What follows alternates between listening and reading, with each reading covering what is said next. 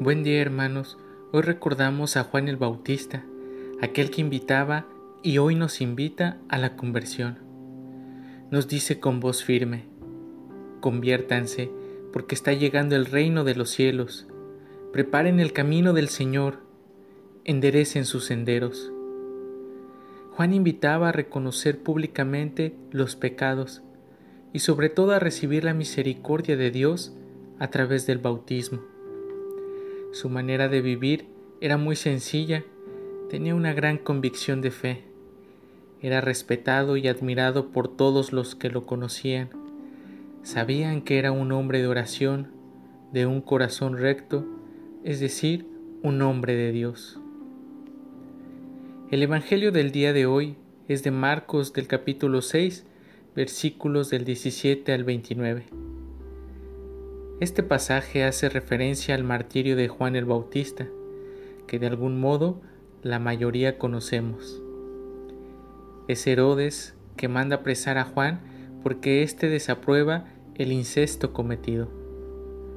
Es la hija de Herodías que hace una danza que gusta mucho a Herodes y le hace prometer lo que ella quiera. Esta a su vez pide la cabeza de Juan para entregársela a su madre. Recordar el martirio de Juan el Bautista es recordar el llamado que hace a cada uno de nosotros a la conversión, es decir, un llamado a orientar de mejor manera nuestra vida. Es propiciar un cambio el cual pueda hacernos más felices y más libres. No obstante, el ejemplo de Juan el Bautista puede ser contradictorio dado que sus últimos días acaban de manera trágica, encerrado, perdiendo la libertad y finalmente decapitado. Pero no es así, hermanos. Su vida la pasó transformando los corazones de las personas. Empeñó su tiempo anunciando la venida de Jesús. Quiso que las personas pudieran tener un corazón fecundo para poder acoger su palabra, la palabra de Dios. Eso implicaba enderezar los senderos, tener un corazón libre sin ataduras, un poder amar incondicionalmente. Y eso no es fácil. Implica un reconocimiento de nuestros errores, de nuestros pecados y sobre todo el cambio para no seguir cometiéndolos, sino todo lo contrario, para ser hombres que generan vida y esperanza en nuestro entorno, en nuestra sociedad, para vivir en la actitud de generosidad y solidaridad saliendo al encuentro de nuestros hermanos más necesitados y también denunciando las injusticias sin importar las consecuencias. Y quiero detenerme en este último elemento que Juan el Bautista también realiza, y es el denunciar las injusticias. Es un tema muy complicado en nuestro México, incluso en el mundo. Muy pocos se atreven a hacerlo, dado que en algunas ocasiones se pone en riesgo la propia vida, semejante a lo que le pasó a Juan el Bautista. Y es que el denunciar las injusticias implica no estar de acuerdo con esa forma de proceder, dado que destruye y hace daño al otro, a los demás. Esto lo puedo ver especialmente en los periodistas que se han atrevido a denunciar, no importando su carrera, su trabajo su propia vida. Eso les ha traído un, sinfín de consecuencias, pero sobre todo ha traído justicia a su pueblo, que le permite caminar en mayor libertad, dado que no le es indiferente los acontecimientos de injusticia, propiciando un despertar de la sociedad,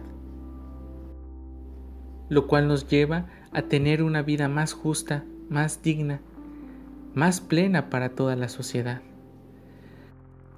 Por eso el Evangelio del día de hoy resalta la figura de Juan el Bautista y lo enuncia a través de Herodes. Herodes miraba con respeto a Juan, pues sabía que era un hombre recto y santo.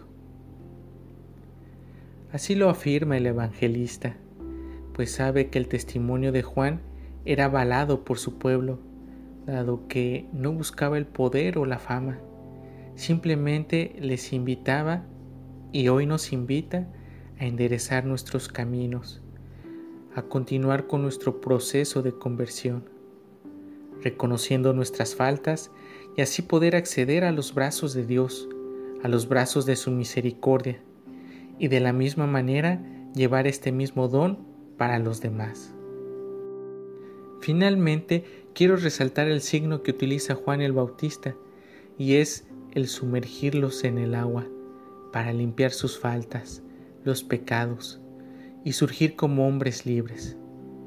Por eso, hermano, te recuerdo que tú eres bautizado, que has recibido esta gracia, este regalo de parte de Dios, y que puedes sumergirte nuevamente en la misericordia de Dios y pedirle fuerzas para mantenerte firme en esta conversión, que implicará un proceso arduo y constante y que culminará hasta el fin de nuestros días.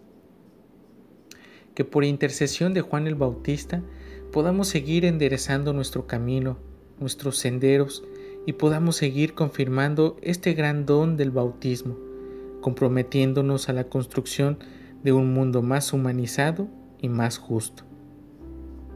Jesús, Salvador de los hombres, sálvalos, sálvalos.